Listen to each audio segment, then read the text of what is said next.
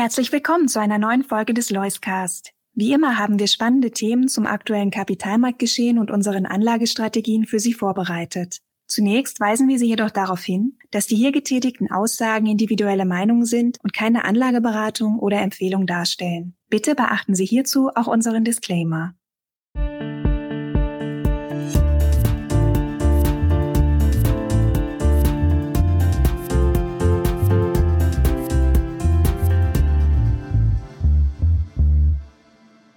Herzlich willkommen zum ersten Loiscast im Jahr 2024. Mit an Bord Markus Herrmann, unser Fondsmanager. Hallo Gerrit. Ich freue mich auf unseren heutigen Austausch. Der Jahreswechsel ist ja jetzt gerade erst vollzogen worden. Von daher eigentlich noch positiv gestimmt. 2023 ging ja wirklich gut zu Ende. Ein bisschen eine Achterbahnfahrt zwischendrin und überraschend für den einen oder anderen hinten raus auch dann doch irgendwie Börsen, die wollen, ja. Wenn man so ein bisschen auf die Indizes schaut, was der Deutsche ja eh macht, so also irgendwie plus 20 Prozent durch die Bank. Schon sehr erfreulich. Auch viele Investmentfonds haben mitgezogen. Auch unsere Fonds haben positiv sehr gut abgeschlossen. Von daher eigentlich mit einem sehr guten Gefühl in 24 gestartet. Und äh, wenn man heute in die Presse guckt, ist es so ein bisschen bipolar. Das ist irgendwie der total Armageddon-Szenario. Mensch, äh, sieht nicht gut aus. Und auf der anderen Seite nur positiv. So zwischendrin fehlt mir ein bisschen so die Stimmung, die Meinung, die Aussagen. Ganz interessant. Ich verfolge das äh, immer gerne mit. Was mich natürlich interessiert, wie siehst du als Portfolio-Manager das Jahr 2024? Hast du vielleicht auch aus 2023 noch ein paar Themen, die wir mitschleppen, mit übertragen, die vielleicht auch positiv wirken? Ja, das 2023 generell, du hast eigentlich schon den richtigen Begriff genannt. Achterbahnfahrt trifft das ja ganz gut. Wir sind eigentlich in 2022, wenn man noch ein Jahr zurückgeht, ja auch mit einer ähnlichen Dynamik dann rausgegangen aus dem Jahr rein ins Jahr 23. Da war ja auch schon Oktober bis Dezember sehr gut und das hat dann angehalten. Also der Jahresstart 23 war durchaus vielversprechend. Dann kam die Silicon Valley Bank pleite, Credit Suisse äh, pleite, beziehungsweise nicht pleite, aber sagen wir Notübernahme durch UBS. Und das haben viele schon wieder vergessen, dass das Bankensystem ja vor einer Finanzkrise 2.0 irgendwo auch stand, beziehungsweise beziehungsweise das wurde dann auch am Markt kurzfristig zumindest gespielt. Und ja, das wurde dann relativ schnell wieder abgehakt. Andere Themen sind äh, zum Vorschein getreten. Wir haben mittlerweile zwei Kriege natürlich, die uns beschäftigen. Das nehmen wir natürlich auch mit nach 2024 allen Störfaktoren, die auch die Wirtschaft betreffen nicht nur das Leid vor Ort, sondern wie man jetzt wieder im Suezkanal sieht, Angriff der Houthi-Rebellen, hat man natürlich da auch Auswirkungen auf die Wirtschaft, auf Frachtraten etc. pp. Also diese ganzen Störfeuer, die werden weiterhin anhalten. Nichtsdestotrotz bin ich positiv für 2024, weil wir einfach von wirtschaftlich gesehen und auch zinstechnisch, inflationstechnisch von einer äh, Basis kommen, die durchaus Raum für Verbesserung lässt und wo wir auch schon die ersten klaren Anzeichen sehen. Und für mich ganz schön zu sehen, auch das hast du schon erwähnt, 2023 ist ja mit einer ordentlichen Bewegung zu Ende gegangen und zwar nicht nur bei den Aktien, sondern auch in anderen Assetklassen. Wir haben gesehen, wie schnell sich die Dinge in sehr kurzer Zeit auch bewegen können und verändern können. Die Zinsen je nach Land um über ein Prozent nach unten gekommen ähm, die Aktien je nach Land um über 20 Prozent oder annähernd 20 Prozent innerhalb von drei Monaten nach oben gezogen. Und das, wie du gesagt hast, noch im Oktober war man hier und da in einer depressiven Stimmung, hat das Ganze nicht so kommen sehen. Und wir haben, denke ich, oft darauf hingewiesen, dass zumindest der Cocktail angerührt ist für, für heftige Bewegungen nach oben. Ähm, das hat sich jetzt zum Teil materialisiert, aber wir sehen gerade bei den Nebenwerten, und da will ich nochmal den Punkt machen, gerade bei den Nebenwerten immer noch sehr viel Potenzial, weil sie bewertungstechnisch immer noch sehr, sehr günstig sind und ja quasi über die letzten zwei Jahre überhaupt nicht gelaufen. Ja, ich, ich denke, wenn man sich generell die Frage stellt, haben Aktien viel Potenzial und dann an die großen Indizes denkt, da würde ich eher ein Fragezeichen dahinter setzen, weil die Welt eben sehr, sehr unsicher ist. Und wenn man das Ganze vergleicht eben mit ja, der Vorpandemiezeit oder auch 2021 haben wir zugelegt in den großen Indizes, obwohl wir auf unserer Liste, was äh, die Störfeuer betrifft, eigentlich ähm, sehr viel dazuschreiben konnten. Bei Small und Mid Caps äh, sieht das eben anders aus. Da haben diese Störfeuer, die wir real auf der Welt erleben, auch zu dementsprechenden Kursabschlägen geführt. Und wenn sich dieses Störfeuer zumindest etwas beruhigen, haben wir da eben das Potenzial, dass diese Kursabschläge auch wieder aufgeholt werden. Ja, was mich äh, ein Stück weit gewundert hat, äh, jetzt hat man auf der einen die, Stimmung, auch wenn man vielleicht in Deutschland bleibt, das heißt, spüren wir ja am besten ne? äh, mit dem Thema Konsum, kann ich jetzt noch konsumieren, weil alles ist teurer geworden. Mein Verdienst, Gehalt, was auch immer, ist nicht im gleichen Maße mitgezogen. Habe ich vielleicht ein bisschen ein Stück weit sogar Wohlstandsverlust und gehe deswegen in einen kleineren Urlaub oder kaufe mir weniger Sachen. Das habe ich gesehen, im Portfolio hast du doch einiges an Konsumtiteln aufgebaut das möchte ich hinterfragen. Ja, das, das ist auch gut, dass du das hinterfragst, äh, weil man natürlich immer, das, das macht ja der, der Aktienmarkt auch, das Hinterfragen, ob es da tatsächlich Potenzial gibt. Deshalb sind ja die Kurse so niedrig. Also wenn man mal an so klassische Konsumtitel denkt, wie beispielsweise eine Zalando, greife ich jetzt mal raus, oder eine mhm. HelloFresh, die dann einfach unter der Zurückhaltung des Konsumenten leiden. Auch beispielsweise eine Puma oder eine Adidas, eine Nike. Das sind ja so äh, klassische Unternehmen, die dann äh, jetzt zu kämpfen haben. Und die Frage stellt sich ja, wann, wann kauft man solche Unternehmen. Und wenn eben die Presse negativ über diese Unternehmen schreibt oder über die Situation dieser Unternehmen und die Aktienkurse gleichzeitig unten sind, dann sind wir nicht allzu weit entfernt eben vom Drehpunkt. Natürlich beschreibt niemand diese Posit oder diese Situation positiv, das ist ja klar. Aber am Aktienmarkt geht es ja darum, eben antizyklisch diese Kursschwächen und die operativen Schwächen, solange das Geschäftsmodell an sich gesund ist,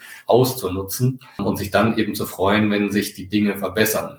Der Konsument an sich, und das gilt dann auch letzten Endes für den Anleger, der sieht ja in, in der Schwäche ähm, nie den Vorteil, dass es ab dem Tiefpunkt immer besser wird, sondern er sieht halt die Schwäche als Fakt. Und ähm, ja, wenn die Stimmung eben oder die Gemengelage so ist, wie du sie beschrieben hast, dass man eben durch die inflationären Effekte diverse Gegenwinde auf sein persönliches Budget hat, dann wird man ja jetzt wahrscheinlich nicht sagen, naja, aber zumindest wird es jetzt nicht mehr viel schlechter und es verbessert sich wieder graduell, sondern man ist dann erst wieder zufrieden, wenn man eben ja, ähm, sich wieder sehr viel mehr leisten kann. Aber wir sehen eben verschiedene Anhaltspunkte, einerseits im Konsumentenvertrauen in verschiedenen Ländern, das sich peu à peu verbessert, von niedrigem Niveau aus, aber es verbessert sich peu à peu. Warum? Weil man natürlich sieht, die Inflation kommt relativ stark nach unten. Wir haben nicht mehr diese abnormalen Inflationsraten, wo man bei jedem Bäckereibesuch denkt, Mensch, jetzt ist das schon wieder 10 Cent teurer und hier wieder 10 Cent und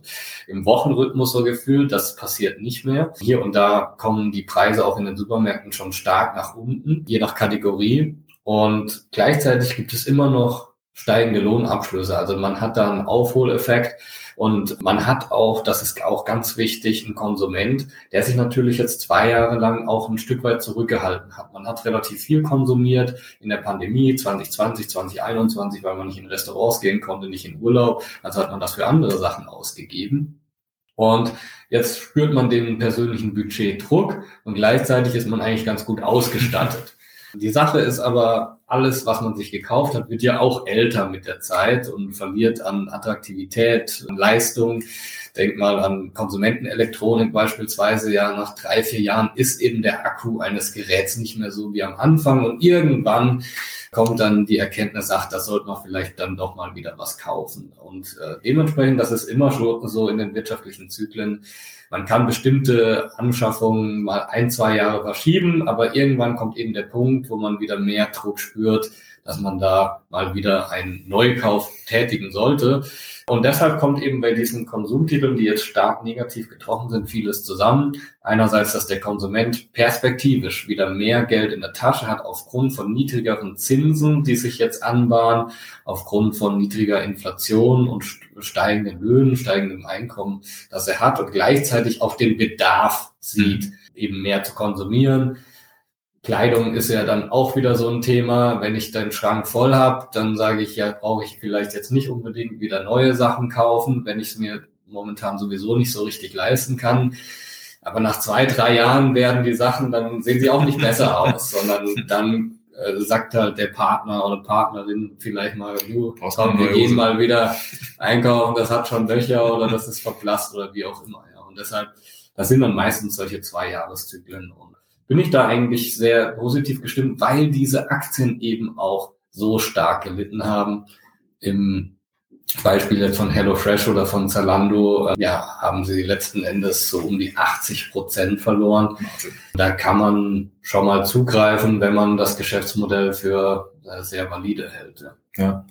Ja, du sprachst von, von, es ist von Land unterschiedlich. Jetzt weiß ich, du bist Stockpicker, du schaust ja an sich die Unternehmen sehr tief an und jetzt nicht zwingend die Situation in den einzelnen Ländern. Und ich sag mal, ne, Land und äh, Unternehmen ist auch nochmal ein Unterschied. Äh, Gibt es Sachen, wo du die Finger von lässt im Moment? Bei Ländern, bei Titeln, bei Unternehmen? Naja, also ländertechnisch, ich bin ja nur Europa fokussiert, ja. entwickeltes Europa, da ist jedes Land per se investierbar. In Emerging Markets hätte ich da jetzt eher meine, meine Probleme. Länder, wo man einfach, sag ich mal, nicht Herr des Geschehens ist aufgrund der politischen Situation. China ist ja ein gutes Beispiel, wo das einfach schwierig ist. Die Unternehmen könnten sich gut entwickeln, aber wenn die Politik eben den Daumen runter zeigt, dann ist man da relativ schnell enteignet, ja, oder auch andere Emerging Markets, ähm, wo ja Diktatoren an der Macht sind, Russland, Türkei und so weiter. Das äh, ist eben sehr, sehr schwierig zu investieren, ja. Aber da bin ich ganz froh, dass ich diese Entscheidung nicht zu treffen habe und mich da nur auf das entwickelte Europa fokussiere. Und die Unternehmen vor allen Dingen. Genau. Stockpicking-Ansatz, ja. Jetzt fehlt uns ja Geld in Deutschland. Geld, das nicht da war, fehlt auf einmal. Eine Wahnsinnserkenntnis. 60 Milliarden ist nicht wenig. Ähm, wird doch viel diskutiert. Was für Auswirkungen hat's? Wer ist schuld? Braucht man nicht diskutieren. Spürst du in deinen Gesprächen mit Unternehmenslenkern etc. von diesem Thema? Ist das irgendwie äh, ein präsentes Thema oder ist das eher nur die Presse bei uns in Deutschland? Nee, das Thema war schon präsent und ich muss sagen, es gab da jetzt auch ein, ein Stück weit große Erleichterung, wenn man sich jetzt anschaut, wo gespart wird. Weil letzten Endes muss ja jeder so ein bisschen was tragen. CO2-Abgaben werden erhöht und verschiedene Subventionen gesenkt und so, und so weiter.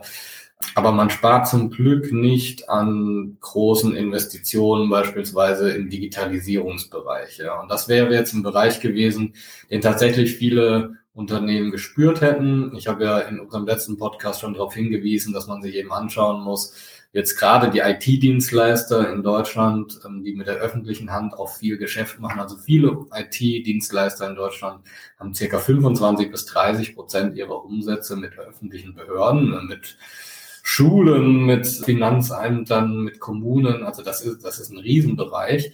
Und wenn quasi der Sparzwang auf die ja, übergelagert worden wäre, dann hätte das diese Unternehmen auch empfindlich getroffen. Das ist aber jetzt nicht der Fall.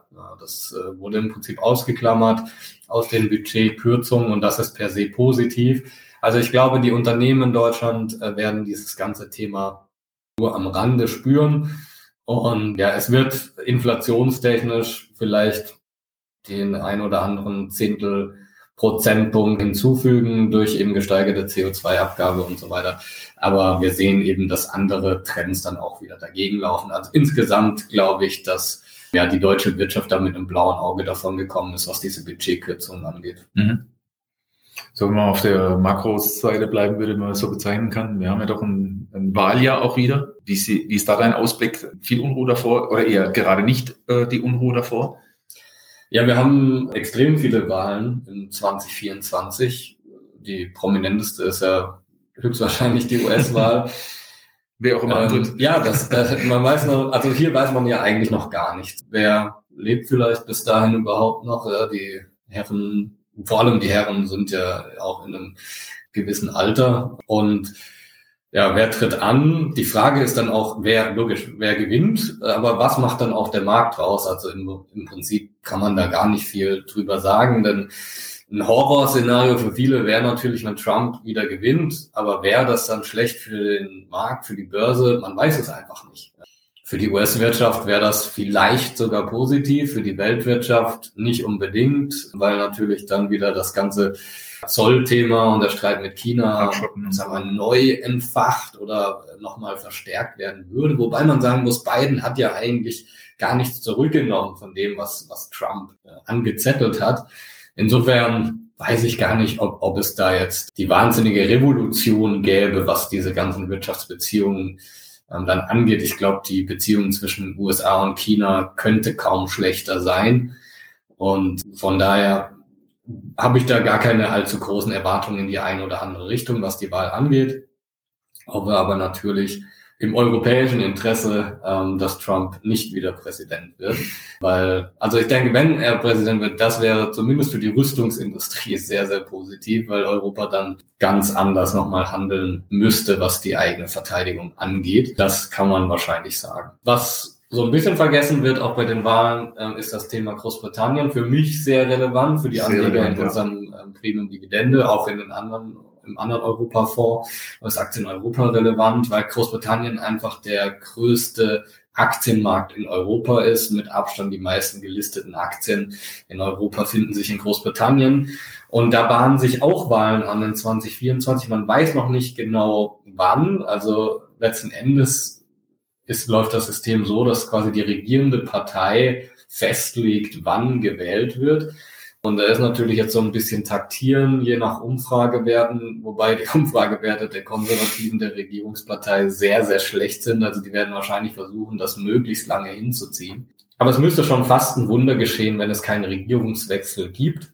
Und üblicherweise würde man sagen, wenn es einen Regierungswechsel gibt, das wäre ja dann zugunsten der Labour-Partei.